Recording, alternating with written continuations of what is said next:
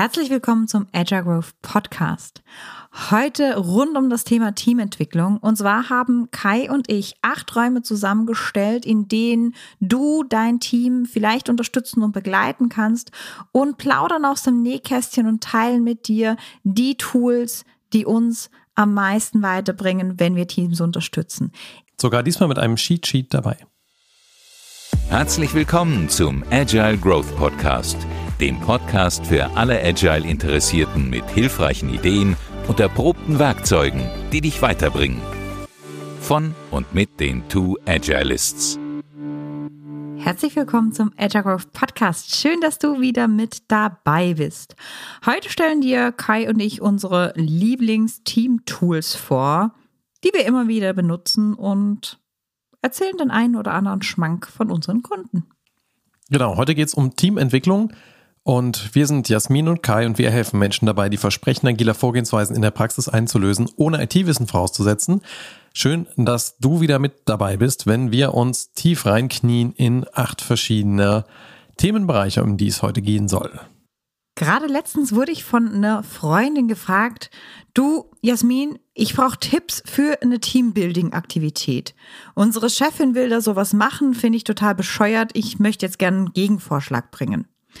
Und oft wird das ja immer noch so gesehen, so Teambuilding, ja, das ist das, was du irgendwie in den Nachmittag im Kletterpark machst oder wenn äh, sich die Gruppe hinter dich stellt und die dich rückwärts in die Gruppe reinfallen lässt oder irgendwie so lustige Dinge.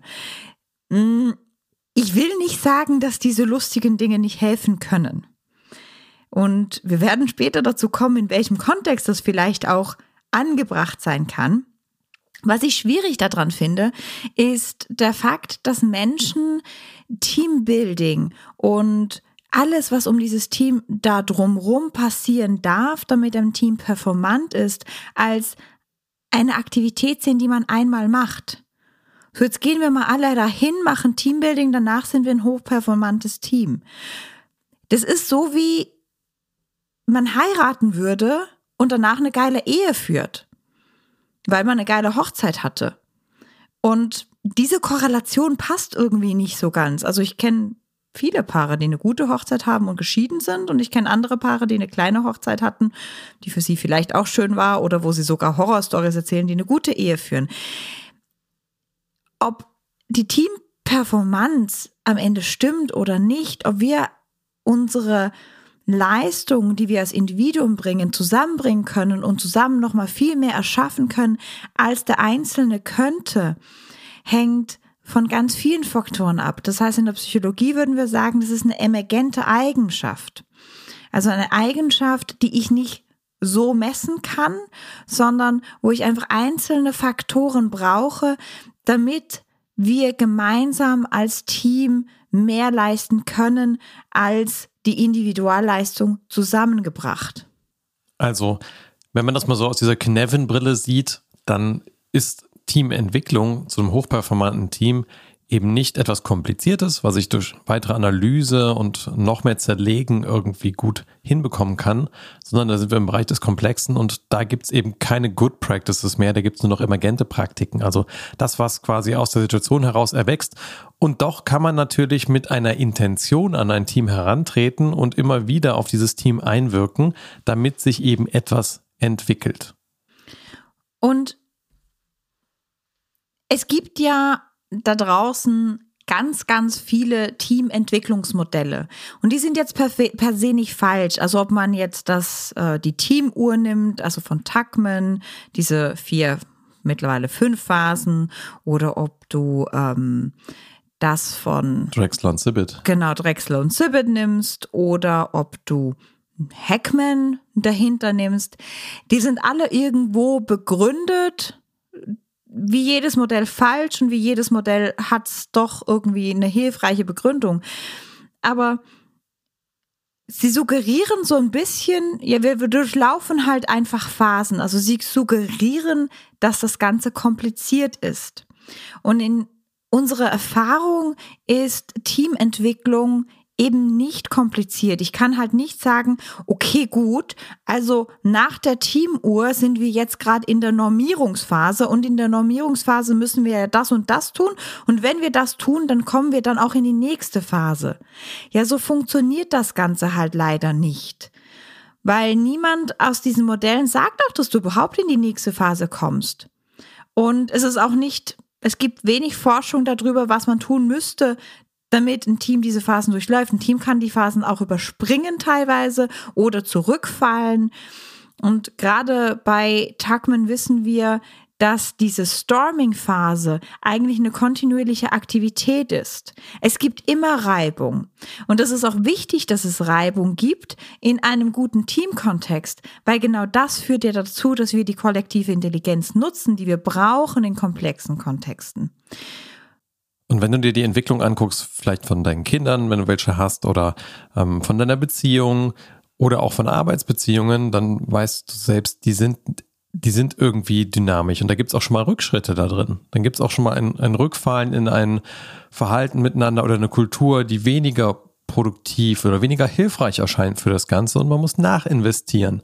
In der Familie ist das vielleicht, je nachdem, wie ihr das so regelt, ähm, ein Familienrat. Wann ruft man Familienrat an? Meistens, wenn irgendwas klemmt. Und man schaut, wie es dann wieder besser werden kann, wie so eine Mini-Retrospektive. Und da merkt man ja schon, es ist also immer wieder ein konstantes Investieren hinein in eine gute Kultur eines Teams. Und deswegen haben sich bei Kai und mir acht Erfahrungsräume rausgebildet, in denen wir Teams begleiten. Wir sagen nicht, dass die jetzt vollständig sind. Es gibt wahrscheinlich andere und andere Leute würden die wahrscheinlich auch anders benennen. Aber für uns hat dieses Modell mit unseren acht Erfahrungsräumen einfach geholfen, uns ein bisschen Klarheit da drin zu generieren, was tun wir denn so mit Teams und wie helfen wir Teams, sich zu entwickeln. Du kannst ja auch nochmal in den Show Notes nachlesen hier vom Podcast. Ansonsten gehen wir die jetzt auch Stück für Stück durch. Und bevor wir aber in die einsteigen, erst nochmal so der grundsätzliche Aspekt, Teamentwicklung beginnt erstmal bei dir selbst. Jetzt magst du vielleicht denken so, hä, wie bei mir? Ich dachte, es geht ums Team. Genau ganz oft kommen andere Scrum Master, die wir supervidieren, an uns ran und sagen so, ja, bei dem Team, die machen das und das machen die irgendwie nie und die sollen das aber machen. Und dann ist eine Rückfrage, die ich ganz oft stelle, ist das gerade dein Problem oder empfinden das die Menschen im Team als ein Problem?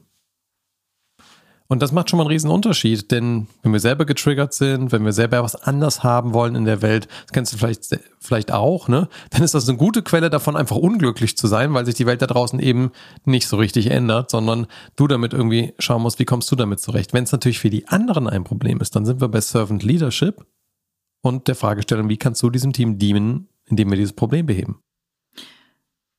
Und manchmal kennst du das vielleicht auch, dass du ein volleres Potenzial von einem anderen Menschen siehst oder auch von einem Team siehst und das Team das selber gar nicht so sieht oder der andere Mensch das nicht so sieht. Und das hat ja auch seine Berechtigung. Aber auch da dann zu überprüfen, ist es gerade mein Ego, das da spricht? Oder möchte ich wirklich vom Herzen her, dass der andere wächst? Möchte ich vom Herzen her, dass dieses Team wächst. Und wenn dein Ego spricht, wenn du den anderen Menschen verändern möchtest, damit es für dich einfacher wird, dann würde ich empfehlen, lass es bleiben. Das ist auch dieses Feedback. Darf ich dir mal Feedback geben? Und dann kannst du das in der perfektesten Feedback-Manier machen, die es gibt, es ist dann trotzdem nicht so, der andere wirklich dran wächst, weil du ja möchtest, dass sich der andere verändert, damit sich für dich die Situation besser anfühlt. Wenn du aber möchtest, dass das Team von Herzen her wächst, wenn du wirklich diese Intention spürst und sagst, hey, ich sehe da mehr Potenzial, dann können dir diese acht Räume vielleicht helfen und die Methoden in diesen acht Räumen helfen, um dieses Team in das volle Potenzial zu führen. Vorausgesetzt, du hast einen Auftrag von diesem Team. Und das ist der andere Punkt. Soll ich hier überhaupt für euch tätig werden? Ist eine Frage, die ich gerne mit dem Team kläre. wenn ich eine Rolle habe, die das beinhaltet, ja, weil ich der Scrum Master des Teams zum Beispiel bin, dann ist dieses Mandat damit in der Regel gegeben, auch wenn ich das auch ganz gerne nochmal explizit in den Raum hole und das Team nochmal frage, ob das für sie passt, dass ich deren Scrum Master bin. Wenn ich das bin, dann habe ich natürlich auch einen Coaching-Auftrag im Rahmen der Teamentwicklung bekommen. Genauso wie ich beim Feedback fragen würde, hey du, ich habe Feedback für dich. Ähm, hast du da überhaupt Lust zu? Oder möchtest du es hören? Und das Nein dahinter ist völlig okay. Vielleicht bin ich nicht die richtige Person für das Feedback und vielleicht bin ich auch nicht die richtige Person, die diese Teamentwicklung da anleiten kann. Der Erfolg einer Intervention hängt von der inneren Haltung des Intervenierenden ab. Ist ein Statement, was William O'Brien gebracht hat. Das war der frühere CEO von der ähm, Hannover Versicherung. Und Otto Scharmer zitiert ihn entsprechend in seinem Buch damit.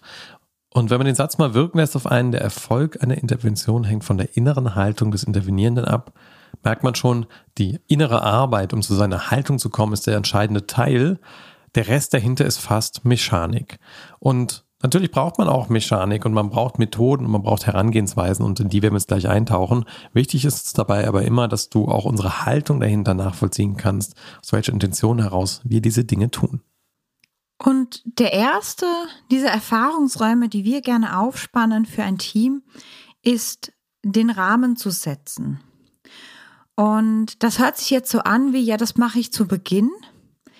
Und wenn das zu Beginn einer Produktentwicklung, zu Beginn eines Projektes passiert ist, ist das super schön. Wir haben da auch schon eine Podcast-Folge drüber gemacht, wie man ein Team startet. In unserer Erfahrung, wir kommen ja oft auch irgendwie in der Mitte einer Produktentwicklung dazu. Dann, wenn es brennt. Ähm, oder wenn es auch nicht brennt und einfach nur besser laufen könnte. Und in unserer Erfahrung ist oft dieser Rahmen nicht gesetzt worden oder nicht adaptiert worden mit neuen Erkenntnissen. Und da darf ich vielleicht immer wieder drauf gucken. Haben wir unseren Rahmen noch richtig gesetzt? Nun, was meinen wir mit Rahmen setzen? Wir meinen da drin drei Komponenten. Das eine ist erstmal so die Ausgestaltung des Containers, also die Qualitäten des spürbar zwischenmenschlichen Raums, könnte man sagen, das, was man so wahrnimmt, wie man miteinander ist wie, wie sind wir hier miteinander? Ne? Ist es uns wichtig, produktiv zu sein oder humorvoll oder was genau ist so das, was uns wichtig ist, wie wir hier miteinander sind? Und das kann je nach Container unterschiedlich sein. Und wie konkret wollen wir zusammenarbeiten? Das zweite ist die Definition des Umfeldes. Was ist der Unterschied, der quasi den Unterschied macht? Also wie kann ich mich abgrenzen von dem, was da draußen ist und was ist drinnen? Und da wirst du dich vielleicht fragen, ach, das ist doch ganz easy, wie ich mich abgrenze. Ich habe schon ganz viele Teams kennengelernt, die mir nicht sagen konnten, wer Teammitglied ist und wer nicht. Oh ja, das weiß ich auch noch. Da war, glaube ich, hatte ich ein Team zum Coachen übernommen in der zweiten Sprintplanung. Habe ich so gefragt, was ist eigentlich mit dem da hinten, der auch noch in dem Abteilungskorridor sitzt? Ähm, gehört der eigentlich auch zum Team? Da meinte einer, ja, schon, aber ähm, ja, der macht jetzt immer nur so manchmal was für uns und wir haben ihn jetzt einfach mal nicht eingeladen. Ich habe gedacht, so, oh, okay, spannend, ja, gut, sollte man vielleicht mal drüber sprechen, wer hier Teil ist und wer wirklich nicht. Genau. Und wenn wir darüber gesprochen haben, wer ist Teil, wer ist nicht Teil, auch darüber sprechen, was ist in unserem Umfeld. Da haben wir auch Tools und Methoden, die wir sehr, sehr gerne benutzen. Und der letzte Aspekt ist Zweck- und Zieldimension. Also wirklich, was ist unsere Vision? Was wollen wir? Äh, wofür stehen wir auf? Ist das, was wir tun, ein gut bezahltes Hobby? Oder bringt es auch wirklich was? Und, ähm, und da bräuchte ich eine Vision dahinter und dann abgeleitet vielleicht Produktziele, wenn wir Scrum machen oder OKRs oder was auch immer ich habe, aber da zu investieren, was ist Zweck- und Zieldimension. Und in unserer Erfahrung hilft es schon ganz schön, wenn wir auf diesen Rahmen gucken und auf den immer mal wieder gucken. So, das heißt, wir wirken darauf ein, wenn da Teile von fehlen und fügen die dann hinzu. Und dazu kann man ganz verschiedene Dinge benutzen, zum Beispiel Team Agreements oder Designed Alliances. Ich mache gleich ein Beispiel dazu.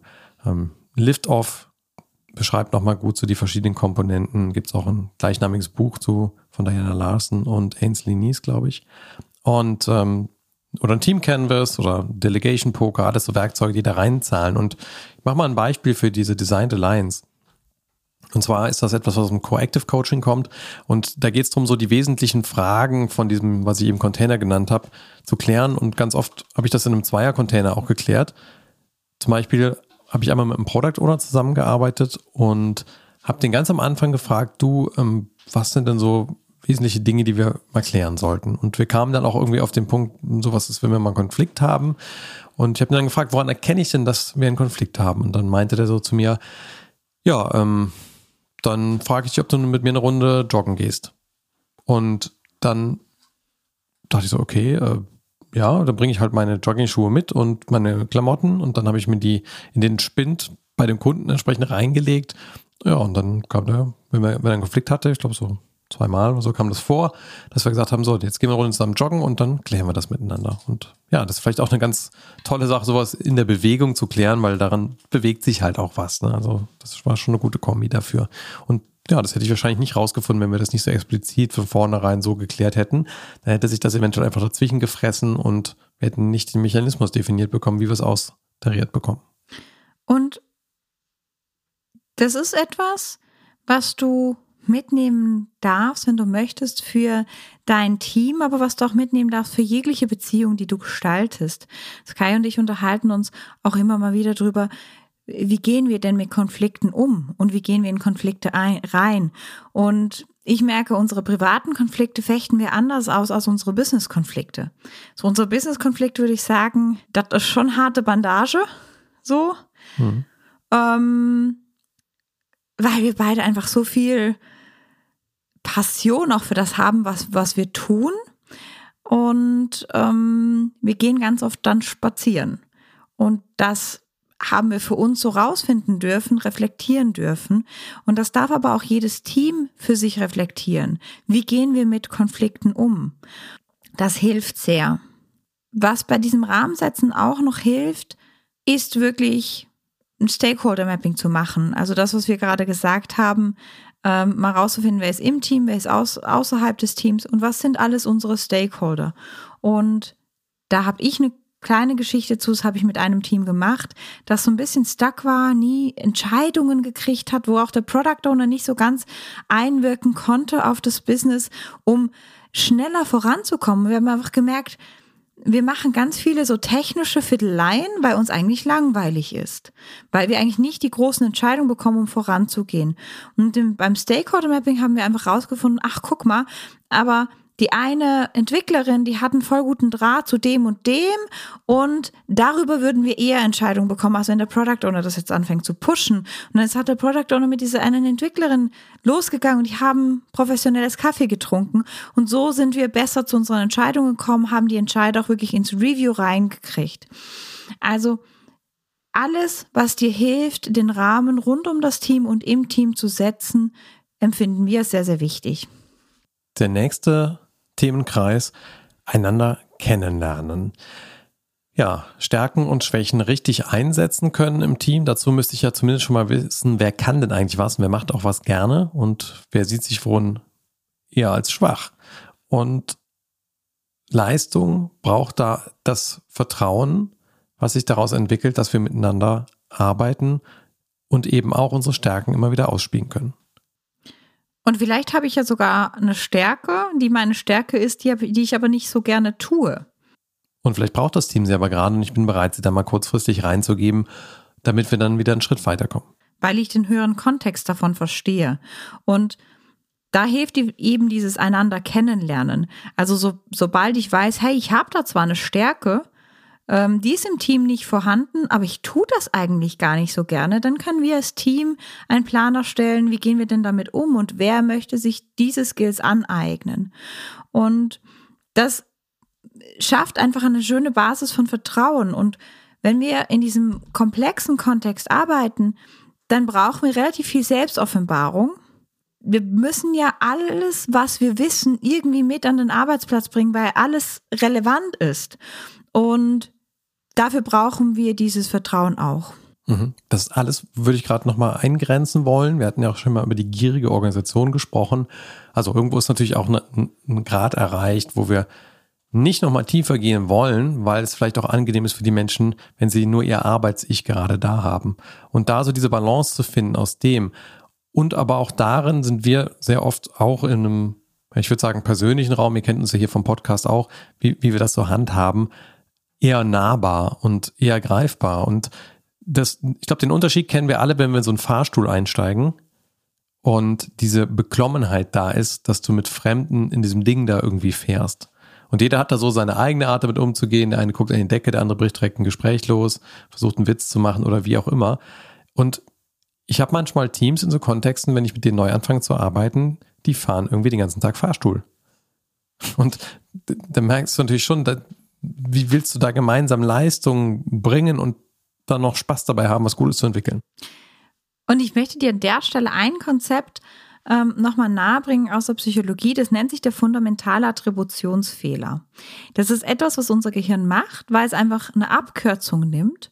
Und der fundamentale Attributionsfehler geht so, wenn zum Beispiel morgens, ich komme morgens zum Daily zu spät dann ist das für mich total logisch, warum ich zum Daily zu spät bin und auch total entschuldbar, weil ich habe ja zwei Kinder, die musste ich jetzt in Schule und Kindergarten bringen und die Kleine hat gerade echt eine schwierige Phase und wir sind uns dann auch in die Haare gekommen und ich wollte es aber jetzt für mein Kind richtig machen und ähm, wollte es auch nochmal auflösen und deswegen bin ich zu spät zum Daily gekommen. Das ist ähm, total logisch. Diese ganzen Erklärungen erzähle ich wahrscheinlich nicht, sondern ich komme einfach zu spät zum Daily und sage, Entschuldigung, ähm, war gerade hektisch mit den Kindern heute Morgen. So. Für mich habe ich meinen Werten entsprechend gehandelt. Das heißt, die, das Umfeld war ja schuld, dass ich zu spät bin, also ist es ist völlig in Ordnung. Wenn jetzt aber das andere Teammitglied, sagen wir der Robert, der kommt immer zu spät zum Daily, dann macht mein Gehirn ganz schnell draus, ach, naja, der ist einfach, der ist einfach schludderig. Der ist einfach immer unpünktlich. Na, er könnte ja seinen Wecker auch einfach fünf Minuten früher stellen, dann würde er halt pünktlich kommen. Das heißt, wir attribuieren Fehler von anderen sehr schnell auf ihre Persönlichkeit, aber unsere eigenen Fehler auf die Situation. Wenn wir uns jetzt näher kennenlernen als Team und ich die Situation von Robert besser verstehe, nehme ich zum Beispiel, dass er seine Mama zu Hause pflegt morgens und ähm, oder von weit her kommt und seine Bahn einfach immer um fünf vor neun am Bahnhof ankommt und er ja noch zum Büro laufen muss und um neun ins Daily losgeht und wir einfach eine blöde Zeit gewählt haben und er das aber auch nie gesagt hat.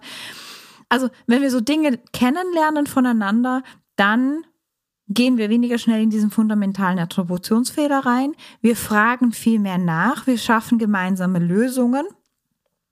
Und das ist unglaublich wichtig, um Missverständnisse und Konflikte vorzubeugen. Wie kann man noch einander kennenlernen? Eine Skill-Matrix zum Beispiel aufbauen. Ne? Also was sind so die Sachen, die wir die nächsten Monate vorhaben? Wer kann hier eigentlich was? Und müssen wir da noch irgendwie was voneinander lernen oder das entsprechend noch hinterlegen? Die Erwartungen aneinander zu klären die, ähm, vielleicht kennst du auch Moving Motivators aus dem Management 3.0, ein nettes Werkzeug, wo du so die, die Haupttreiber, Champfrogs, das ist so die, das Akronym dafür, die Abkürzung, hinlegen kannst und mal mit anderen dich austauschen, was treibt dich eigentlich an. Das macht verständlicher, wo deine Motivation herkommt. Was du auch machen kannst, ist ähm, wirklich Wertearbeit im Team, um mal zu gucken, was sind so unsere Hauptwerte. Und das kann dazu führen, dass der eine merkt, hey, Pünktlichkeit und Exaktheit ist mir total wichtig, aber Innovation und Neues erleben ist zum Beispiel dem Kai total wichtig. Passt jetzt nicht ganz auf uns, aber könnte ja so sein. Und das, da habe ich schon die Erfahrung gemacht, dass Teams dann wirklich schön in Kommunikation miteinander kommen und sagen, hey, ich verstehe jetzt, warum wir ständig aneinander geraten. Wie können wir denn unsere zwei Werte vereinen zum Guten des Produkts? Und da kann ganz, ganz viel Tolles passieren. Mhm. Und dann gibt es noch Personal Maps, das ist so eine Art Mindmap, wo man verschiedenste Aspekte seines Lebens mal aufzeichnet. Und nachdem man das getan hat, man die anderen einfach einlädt dazu, mal nachzufragen. Gibt es irgendwas, was dich da besonders interessiert? Wo soll ich mal zu ausholen? man so, so reinzoomen kann in zum Beispiel einen der Äste oder Blätter von dieser Mindmap. Und es gibt die Lifelines. Und das ist ein sehr spannendes Format, was wir auch gerade mit Advanced Certified Scrum Master benutzt haben, wo es darum geht, einfach miteinander zu teilen, wo komme ich her, was sind die Dinge, die mich besonders geprägt haben, Und das hat einen ganz, ganz schönen Raum geöffnet von viel Verbindung. Und dazu gab es so zwei sehr spannende Rückmeldungen von unseren Teilnehmenden. Und zwar, das eine war so, also wir haben ja vorher schon, wir haben sogar ein ganzes Buch darüber gelesen, über psychologische Sicherheit von Amy Edmondson, was wir so als Vorbereitungsliteratur hatten. Und ein Teilnehmer meinte, und jetzt habe ich aber tatsächlich mal erlebt, wie sich das anfühlt, wenn man diesen Raum hat. Also wonach muss ich quasi suchen innerhalb meiner Organisation, um da überhaupt mal was für den inneren Kompass zu haben und das rauszuspüren. Dafür sind so Lebenslinien eine tolle Sache, wenn man die aufzeigt und miteinander austauscht. Und das Zweite, was wir gehört haben, ähm, oft ist das ja so, wenn du mit so neuen Teilnehmergruppen oder auch einem neuen Team zusammenkommst, irgendwie, irgendeine Marke hat jeder, ja. Und dann siehst du diese Marke und vielleicht umso mehr du da hinguckst, umso größer wird die. Und da meinte auch ein Teilnehmer entsprechend, ja, ich habe da schon wahrgenommen irgendwie, dass, äh, dass der immer so drauf ist und das hat mich auch ein bisschen genervt. Aber jetzt, wo ich den ganzen Menschen dahinter sehen konnte, muss ich sagen, war mir diese Lappalien ehrlich gesagt egal. Und hier aber noch ein kleiner Disclaimer an der Stelle. Lifelines sind unglaublich mächtig als, als Tool. Es braucht aber auch wirklich den richtigen Raum. Und ähm, als Facilitator darf man ganz viel Acht drauf geben, diesen Raum zu gestalten und aufrechtzuerhalten. Das heißt, wenn du eher neu in der Rolle bist, würde ich dir eher Personal Maps vorschlagen, weil das leichtgewichtiger ist Mm, sonst kann man sich auch mal an die Lifelines rantrauen. Ähm, die kreieren unglaublich viel Tiefe und lassen einander einfach als ganzer Mensch sehen und auch verstehen, woher komme ich und warum reagiere ich in gewissen Situationen so. Und die helfen uns auch noch in einer anderen Form, weil es als Mensch wichtig ist, ein kohärentes Narrativ zu seiner Vergangenheit zu entwickeln. Und umso öfter ich da entsprechend dran arbeite, und umso mehr Details ich davon immer wieder freilege, umso, ja, wie man sagen, psychisch gesunder, hätte ich fast gesagt, ist man im, im Umkehrschluss, wer sich da mehr für interessiert, ähm, da wäre die Empfehlung Mindset von Daniel Siegel mal zu lesen. Der spricht viel darüber, wie er anhand sozusagen der Qualität des Narrativs der Leute sehen kann, wie es denen eigentlich geht, weil man natürlich auch einfach Bruchstücke von sich selbst verdrängt in der Vergangenheit. Und wenn man das nicht gut auflösen kann da nicht gut reingeguckt hat, immer mal wieder, dann ist das halt ein Indikator dafür, dass da vielleicht irgendwelche Baustellen sind. Der nächste Erfahrungsraum, den wir gerne explorieren mit Teams, ist verbindende Erfahrungen zu machen. Und verbindende Erfahrungen ist so der Kleber, der uns zusammenhält. Ich meine, die gute Nachricht daran ist, wir sind soziale Wesen. Selbst Menschen, die sagen, ich bin, weiß auch nicht, total introvertiert, ich brauche niemanden, ähm, es gibt ja schon das schöne Ding, ne? drei Tage ohne Wasser, drei Wochen ohne Nahrung, drei Monate ohne Leute. Danach werden die Leute meistens verrückt. Ähm, es gibt sehr, sehr wenige. Ich muss gerade an die ähm, an den, an den Film Lost mit Tom Hanks denken, wo der sich diesen Fußball bemalt, den, äh, wie heißt der noch? Castaway. William, glaube ich, oder Wilson. Wilson. Wilson, der Fußball. Ne, also das ist kein Gag. Also man schafft sich dann irgendwie äh, irgendeinen Notnagel, um da sozial noch über die Runden zu kommen. Genau. Und was passiert, wenn wir verbindende Erfahrungen machen? Hm, wir schütten Oxytocin aus. Oxytocin ist das Bindungshormon. Und das schütten wir zum Beispiel aus, wenn wir ein Baby bekommen oder wenn wir uns frisch verlieben. Aber das schütten wir auch aus, wenn wir einfach Erfahrungen im Team machen. Und wir brauchen dieses Hormon, damit wir ein Zusammengehörigkeitsgefühl hm, haben. Dieses Hormon hilft uns aber auch, mehr zu vergeben und positive Lösungen miteinander zu finden. Und dadurch schaffen wir es, dass wir nicht nur Dinge kognitiv verstehen, sondern auch auf einer emotionalen und körperlichen Ebene. Das heißt, die halten dann auch einfach viel, viel länger an. Und da gibt es so den schönen Begriff des erfahrungsorientierten Lernens, also Spiele spielen zusammen. Und damit meinen wir natürlich nicht blöde Spiele, die völlig fern sind, sondern zu gucken, wie können wir wirklich verbindende Erfahrungen machen. Und da ist es vielleicht mal zusammen in den Kletterpark zu gehen und diese Fun-Sachen zusammen zu machen. Das ist total valide. Das andere, was wir aber wirklich auch tun können, ist Spiele zu spielen, die uns helfen, Agilität besser zu verstehen, die uns helfen, unseren Arbeitskontext besser zu verstehen oder die uns zum Beispiel helfen, unsere Kommunikationsstrukturen besser zu verstehen. Zum Beispiel das Escape Game ist so ein äh, Würfelspiel, bei dem es darum geht, das Team möglichst schnell einen Dungeon zu verlassen. Und Lego mit Scrum, die Simulation ist ja auch sehr bekannt, wo man auch einfach so hands-on arbeitet oder die Marshmallow Challenge.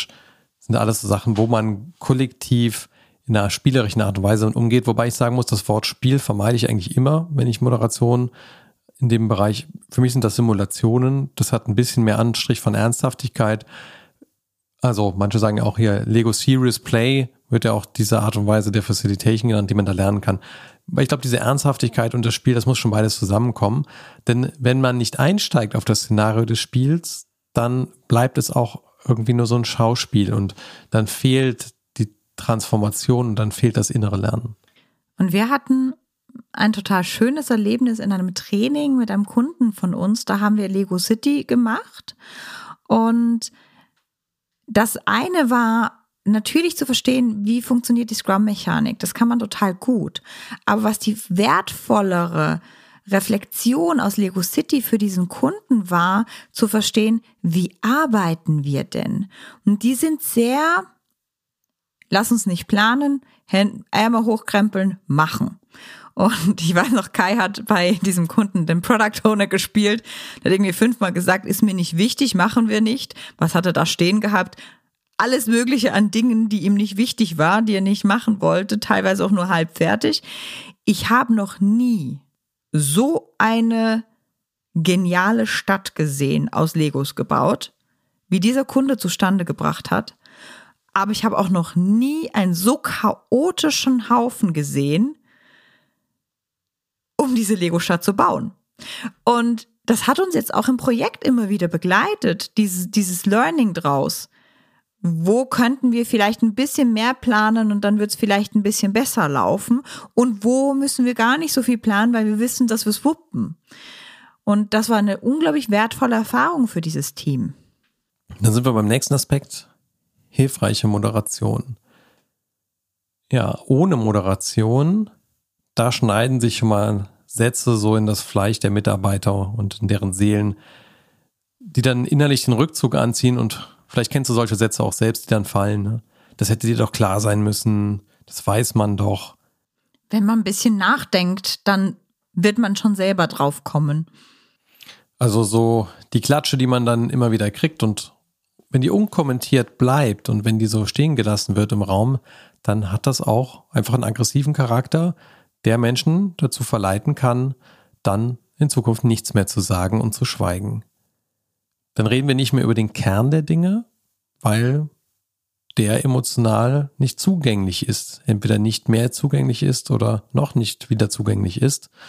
Und dann ist diese Riesenhürde da, den Elefanten im Raum zu benennen und über die wesentlichen fünf Prozent zu sprechen, um die es geht. Und dann kannst du auch mal schöne Retrospektive mit irgendeiner Nebenbühne verbringen deines Lebens oder der, des Lebens deines Teams und da schön deine Zeit damit verschwenden, dass man irgendeine Seitendiskussion führt, obwohl das eigentliche Thema links liegen bleibt. Und also Moderation oder sogar der englische Begriff, der eher erweitert ist, Facilitation, das ist natürlich eine Kunst für sich. Aber wir haben so ein, zwei Tricks zusammengestellt, die uns einfach unglaublich helfen im täglichen Alltag, die wir denken, die sind einfach, die kann jeder tun. Und dabei geht es nicht darum, hat das Meeting eine Agenda, wo ich durchführe, sondern es geht darum, auch wieder den Rahmen von einem Meeting oder einem Event zu kreieren, damit die Leute gut ankommen, gut partizipieren können. Und was wir da ganz, ganz oft machen, sind wirklich mit Check-in-Fragen zu arbeiten. Ich hatte einmal in einem Workshop die Frage gestellt, wie sehr bist du heute hier auf einer Skala von 1 bis 10 und 10 heißt so völlig wach, klar, präsent aufgeräumt und 1 heißt irgendwie meine körperliche Hülle ist hier. Und dann sagte ein paar Leute etwas und dann kam jemand dran und der sagte, ich bin heute bei einer minus 5 und mehr will ich dazu auch nicht sagen. Und dann war kurz ein Schweigen im Raum. Und ich habe mich dann einfach bedankt für den Beitrag und wir sind weitergegangen zum nächsten. Und natürlich war das erstmal ein seltsamer Moment und der Tag ging dann auch voran und am Tagesende sagte dann der gleiche mit seiner minus fünf, ja, also er hätte heute Morgen nicht die Worte dazu gehabt, aber sein ähm, Hund wäre gestorben, der wäre schon sehr alt gewesen und er war sehr verbunden mit ihm Und da wäre er einfach so in Trauer, dass er das einfach auch nicht über die Lippen gebracht hat heute Morgen. Und er wollte das aber noch teilen mit uns. Und ab dem Zeitpunkt, da hast du richtig gemerkt, wie, wie dieser Raum umgeschwappt ist in eine neue Tiefe und eine neue Qualität, die wir dann am nächsten Workshop-Tag gemeinschaftlich auf einer noch menschlicheren Ebene sehr, sehr gut nutzen konnten und da auch Trost spenden konnten. Es gibt natürlich weitere Optionen von Check-in-Fragen, was war es Positives, One-Word-Opener etc. Ähm, wir empfehlen immer eine Check-in-Frage zu Beginn zu machen. Es hat einen ganz einfachen Nebeneffekt. Menschen brauchen sowieso irgendwas zwischen 5 und 15 Minuten, um mental im Meeting anzukommen. Wenn wir direkt mit dem ersten Agendapunkt loslegen, dann ist das hoch ineffizient, weil die Hälfte noch nicht da ist mental sondern nur die körperliche Hülle anwesend. Das heißt, ich kann diese Zeit durchaus verwenden, um Leute in das Thema reinzuholen oder in den Raum reinzuholen. Etwas, was wir auch total gerne verwenden, ist äh, Virginia Satirs Tem Temperature Reading. Das geht über fünf Punkte. Das kann ich sowohl zu Beginn eines Termins verwenden, wie auch zum Ende als Feedback. Und so unser Rettungsanker in Moderation ist das Perfection Game. Egal, ob es um eine Vision geht, um eine Lösung, um was auch immer, diese Frage auf einer Skala von eins das ist absolut kacke. Bis 10, top, nehme ich sofort, wo bist du? Und dann zu fragen, und ich habe gehört, ich mache das immer falsch, ich frage immer, und was würde dich eine Zahl höher bringen?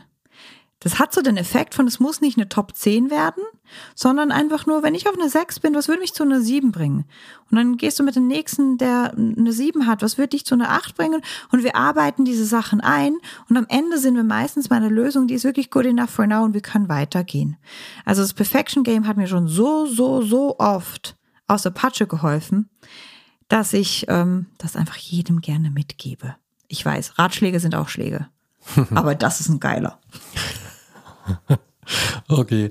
Ähm, übrigens, wenn wir hier ein Format nach dem anderen nennen. Du kannst nachher auch gerne das Cheat Sheet hierzu runterladen, das Schummelsheet sozusagen, unter agilegrowth.de slash teamtools.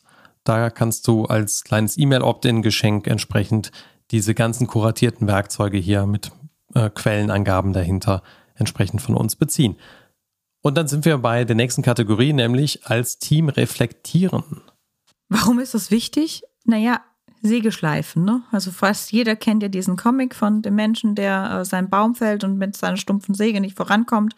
Und irgendjemand kommt und sagt, hey, schleif doch mal. Und der andere sagt, ich habe keine Zeit. Also diese Auszeiten zu nehmen, in die Tiefe zu gehen, zu reflektieren, tut unglaublich gut. Ich habe die Erfahrung gemacht, ähm, wenn Individuen lernen zu reflektieren und Teams lernen zu reflektieren und dafür wirklich einen geschützten Raum haben, dann ist die Wahrscheinlichkeit, dass sie auch im Alltag immer wieder reflektieren und da auf einmal Probleme angehen und in die Selbstwirksamkeit kommen und in die Selbstverantwortung kommen, extrem viel höher. Das heißt, manchmal müssen wir uns vielleicht zwingen, in diesem geschützten Raum zu reflektieren, damit das für uns zu einem Habit wird, den wir auch im Alltag immer wieder tun. Ja, ein ganz beliebtes Habit, natürlich Retrospektiven von jedem Team, die kommen einfach regelmäßig und dienen uns immer wieder dazu, dass wir einen Raum öffnen können für ja, Themen, die wichtig sind gerade für das Team oder dass wir auch einen aktiven Raum gestalten können von den Dingen, die wir gerade als wichtig sehen. Also totaler Schenkelklopfer mach Retros. Und ja, das meinen wir so. Wenn du agil arbeitest, mach bitte, bitte, bitte Retros. Und wenn dein Team keine Retros mag, dann kann es sein, dass irgendeiner der anderen Erfahrungsräume noch nicht bedient wurde. Weil tiefe, gute Retros zu machen, bedeutet oft, dass wir zuerst das Vertrauen aufbauen müssen. Ansonsten haben wir die letzten zwei Podcast-Folgen, glaube ich, auch über Retros geredet. Da kriegst du noch mal ganz viel Tipps, Tricks und so weiter mit. Aber Retros als Habit zu machen, ist unglaublich wichtig. Dann kennst du vielleicht das Modell der fünf Dysfunktionen eines Teams, was so beschreibt, wie aufeinander aufbauen, welche Dinge vorherrschen müssen, um als Team gesund zu sein. Auch ein spannendes Modell mit entsprechender Literatur verfügbar, über das man reflektieren kann und wo es auch Handlungsräume gibt. Und was wir echt gerne einfügen, womit wir gerade auch mit dem einen Kunden super Erfolg hatten, waren so abteilungsübergreifende Lean Coffees. Und wir hatten zuerst mal ein Open Space probiert, das hat irgendwie überhaupt nicht gewuppt, dieser Open Space. Das war irgendwie zu lange, zu, hm, irgendwie hat das nicht funktioniert. Zu wenig dringliches Anliegen gemeinschaftlich, glaube ich, ehrlich gesagt. Genau, und wir sind dann umgeschwankt auf Lean Coffees und das hat so zwei Effekte. Jeder kann seine Themen mitbringen, jeder wird gesehen in seinen Themen, die werden auch ähm, bearbeitet und auch priorisiert bearbeitet. Und es erschafft einen kleinen Raum auch über die Abteilung hinweg, einmal aufzuatmen, durchzuatmen, zu gucken, was ist denn hier und auch zu gucken, was ist denn in den anderen Teams. Also auch hier wieder Empathie üben. Dann sind wir bei der nächsten Kategorie Spiegel des Teams sein.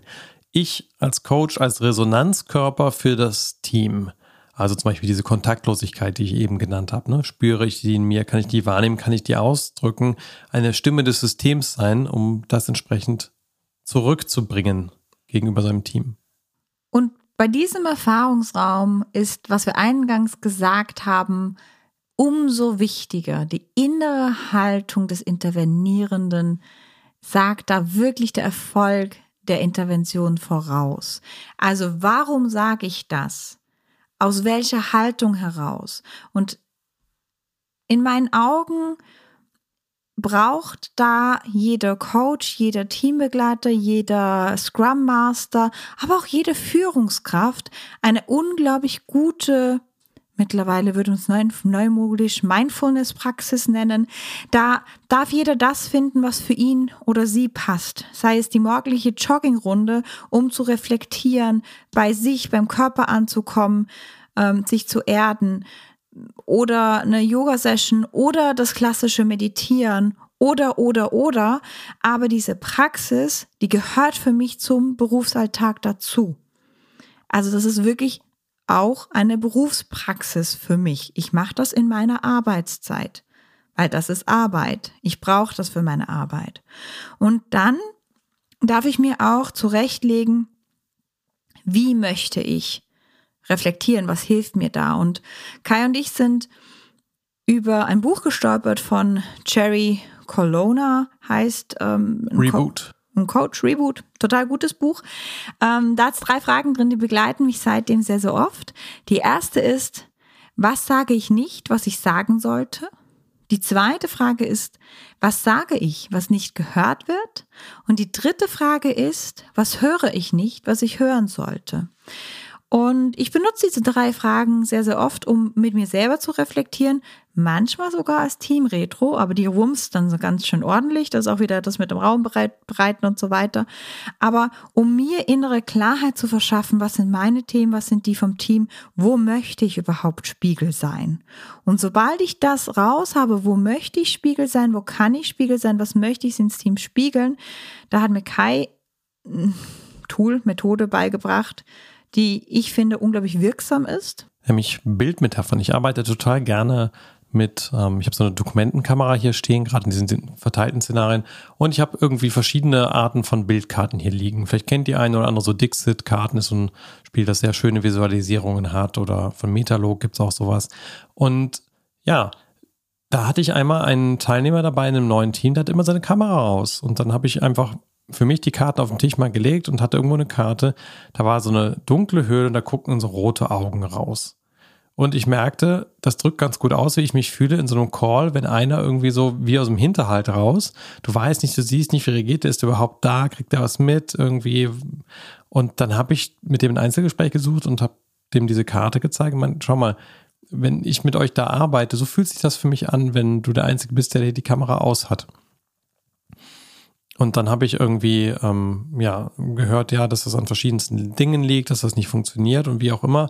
Und ich glaube, derjenige hat sich dann erstmal vielleicht auch ein bisschen hm, peinlich berührt gefühlt davon, dass ich ihn darauf anspreche. Und dann hat das aber irgendwie zwei, drei Tage gedauert und dann war die Kamera an. Und das blieb dann auch so. Also, wie kann ich das, was ich wahrnehme, zurückspiegeln an mein Team auf eine Art und Weise, die verdaubar ist? Und da sind so Bildmetaphern, finde ich, sehr hilfreich. Und diese Bildmetapher hilft dann auch, es ein bisschen zu entpersonalifizieren. Also das heißt, man kann dann über das Bild reden und muss nicht unbedingt über sich selber reden. Das hilft, hilft oft auch sehr seriöse, tiefe Themen ansprechen zu können. Ein weiterer Erfahrungsraum, und das ist der zweitletzte, ähm, den wir gerne eröffnen, ist im Tum zusammenfinden. Also alles, was wir bis jetzt so gesagt haben, wie sagt das ein Kunde von uns immer? Das ist bisschen wie Butzi, Butzi Bären Kuschelbude. Ähm, ist es überhaupt nicht. Also ich finde, ähm, es ist unglaublich hart, diese Dinge anzusprechen, diese Räume zu fördern. Aber vielleicht ist es für den einen oder anderen zu wenig an der Arbeit dran. Und deswegen eröffnen wir gerne sehr, sehr bewusst diesen Raum von ihm tun, zusammenfinden. Denn auch wenn wir eine gute Vision haben, wo wir hinwollen, dann liegen wir dann doch im Detail irgendwie auseinander. Und das Lernen geht unter, das Voneinanderlernen geht unter. Und da haben wir so ein paar Methoden zusammengetragen, die uns helfen. Also zum Beispiel wirklich ganz explizit ein kleineres Projekt zu machen, das man immer schon mal machen wollte. Aber unter der Bedingung, wir reflektieren danach auch wieder über unsere Zusammenarbeit. Oder auch mal so eine Working Retrospective, wo wir uns nicht drauf fokussieren, dass wir irgendwie die fünf Phasen einer Retrospektive durchgehen, sondern dass wir ganz konkret einfach mal Sachen weggeschafft bekommen. Oder auch ein Definition of Done Workshop, wo wir auch sehr konkret an dem, unserem Verständnis miteinander arbeiten. Oder mal ähm, Code Reviews zusammen zu machen, wo man gemeinschaftlich sich den Quellcode anguckt. Und was zum Beispiel eins ähm, der Teams, die ich begleitet habe, für sich mal rausgefunden hat, die haben das dann Mob Fixing Friday ähm, genannt. Und im Prinzip haben wir jeden Freitag einen großen Konferenzraum gehabt, geht auch online. Ich habe nette Snacks besorgt, die Firma hat Pizza zum Mittag gesponsert und dann haben wir im Mob zusammen Bugs gefixt. Also am Beamer einer an der Tastatur, die anderen mitgedacht und dann hat das rotiert, wirklich Mob-Programming, aber auf Bugs bezogen. Das hatte zwei Nebeneffekte, die genial waren. Erstens, unsere Backzahl ist wirklich wesentlich runtergegangen. Zweitens, die Qualität im Team ist erheblich gestiegen. Und ich glaube, das liegt daran, dass sie auf eine sehr einfache, leichte und auch spaßige Art Wissenstransfer gemacht haben. Und am Anfang war das natürlich so, boah, aber ganz ehrlich, wenn jetzt jeder eine Tastatur hätte, dann würden wir viel mehr Bugs fixen. Dem war nicht so. Also wir waren irgendwann mal am Freitag so flott unterwegs mit diesem Bugfixen, dass wir unser Mobfixing Friday anders benennen mussten, weil es nicht mehr so viele Bugs hatte. Der nächste Erfahrungsraum, und damit sind wir auch beim letzten, ist die Teamseele zu nähren. Und bei dem geht es darum, dass man so eine Art, ich würde fast sagen, soziales Kapital aufbauen kann, damit, dass man sich auf die guten Dinge fokussiert und die auch mal aktiv miteinander austauscht. Ich glaube, wir Menschen mögen das alle, wenn wir eine positive Rückmeldung bekommen, wenn wir von anderen gesehen werden für die Dinge, die wir tun.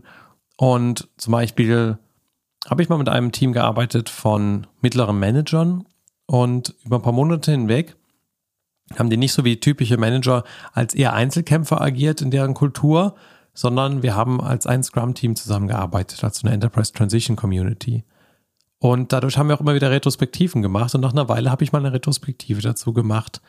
Die hatte nur das Ziel und den Austausch zur Wertschätzung. Also da haben wir eigentlich eine Stunde lang Appreciation gemacht und haben uns damit geduscht. Also Shower of Appreciation ist da vielleicht eins der Verfahren, die du schon mal gehört hast.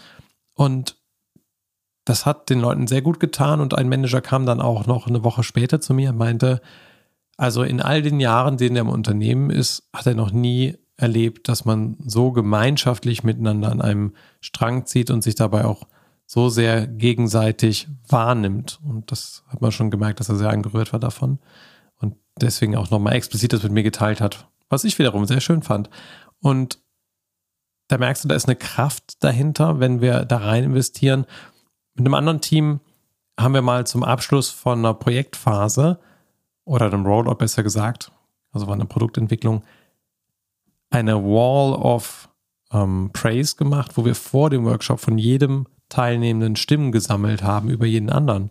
Und da ist eine wunderschöne Galerie zusammengekommen und zu einem passenden Zeitpunkt im Workshop haben wir das Ding dann zusammen angeguckt und das hat auch sehr, sehr gut getan und eine schöne Atmosphäre gesetzt.